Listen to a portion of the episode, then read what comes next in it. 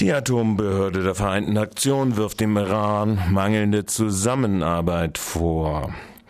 Der Generaldirektor der Atombehörde hat erklärt, die Gespräche seien zwar intensiviert worden, es seien aber bisher keine konkreten Ergebnisse erreicht worden. Iran bekräftigt immer wieder eine rein zivile Ausrichtung seines Atomprogramms. Allerdings bemängelt die Atombehörde der Vereinten Nationen, dass Iran nicht die notwendige Information liefere, die das auch glaubhaft zu machen. Es gebe beispielsweise nukleares Material, bei dem nicht klar sei, wofür es verwendet worden sei. Deshalb könne die Atombehörde auch nicht folgern, dass alles nukleare Material im Iran zu friedlichen Aktivitäten verwendet werde. Der iranische UN-Botschafter habe erneut auf das Recht des Iran gepocht, Atomenergie für friedliche Zwecke zu nutzen. Mohamed Shajai hat erklärt, der Bericht der Atombehörde Vereinten Nationen stütze sich auf gefälschten Berichten von Israel und den USA. In den USA steht ein Soldat vor Gericht, der in Afghanistan 16 Zivilisten getötet haben soll. Die Staatsanwaltschaft wirft dem Unteroffizier vor, die Zivilisten in der südafghanischen Provinz Kandahar in vollem Bewusstsein getötet zu haben.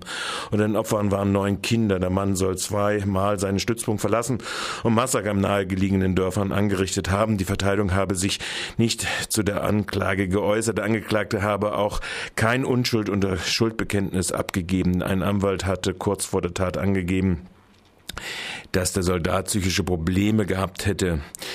Am Ende des Vorverfahrens wollen US-Kommandeure entscheiden, ob es genügend Beweise für einen Prozess vor einem Militärgericht gibt. Der Europäische Gerichtshof entscheidet über die vorzeitige Pensionierung von ungarischen Richtern.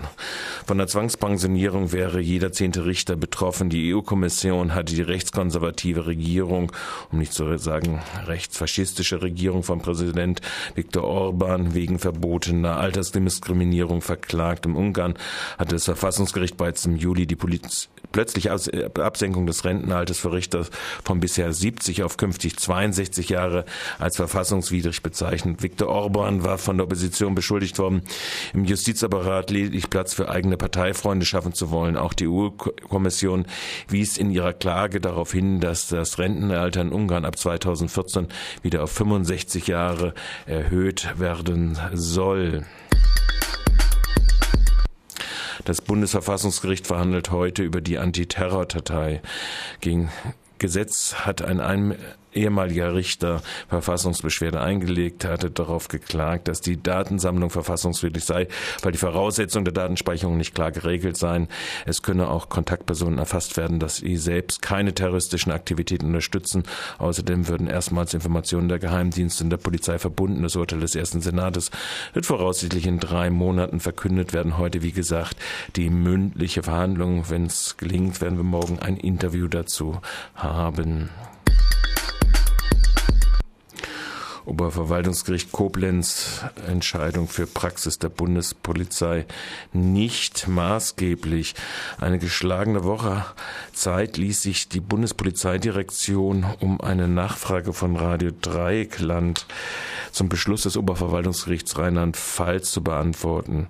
Radio Dreieckland wollte wissen, ob die Bezugnahme auf das Urteil des Verwaltungsgerichts Koblenz, welches der Bundespolizei bei ihren, welches die Bundespolizei bei ihren Kontrollen äh, mitführt, eingeführt, nämlich die Ermächtigung zu Kontrollen auf Grundlage der Hauptfarbe, äh, Hautfarbe im Grenzverkehr zur Schweiz und auch zu Frankreich.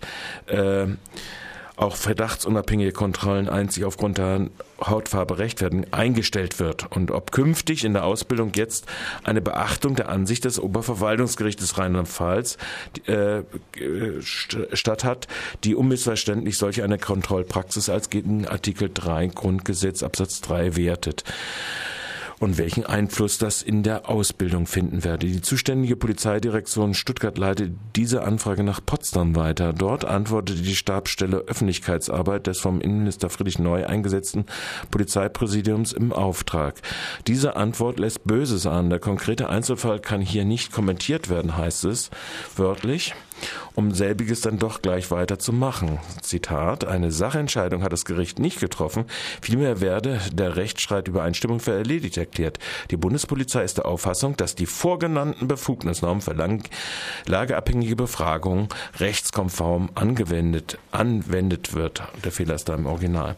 War wohl offenkundig doch nicht so gemeint mit der Entschuldigung der Bundespolizei beim Kläger, einen jetzt 26-jährigen Studenten, Deutsch, äh, deutschen Studenten mit dunkler Hautfarbe. Vielmehr soll die Befugnisnorm nach Paragraph 22 Absatz 1a Bundespolizeigesetz in der Lesart des Bundespolizeipräsidiums auch Kontrollen Bezug äh, zur Hautfarbe jedenfalls dann in Frage kommen. Zitat, alle Personen als Adressat in Betracht, die sachdienliche Hinweise zu möglichen Fällen der unerlaubten Reinreise geben können. Also dies wohl auch begründen können. Dass bei solcher Hartnäckigkeit in der Verteidigung eigener Fehler Änderungen in der Ausbildung von der von Innenminister Friedrich genehmen Spitze des Bundespolizei nicht zu erwarten sind, scheint deshalb offenkundig zu sein.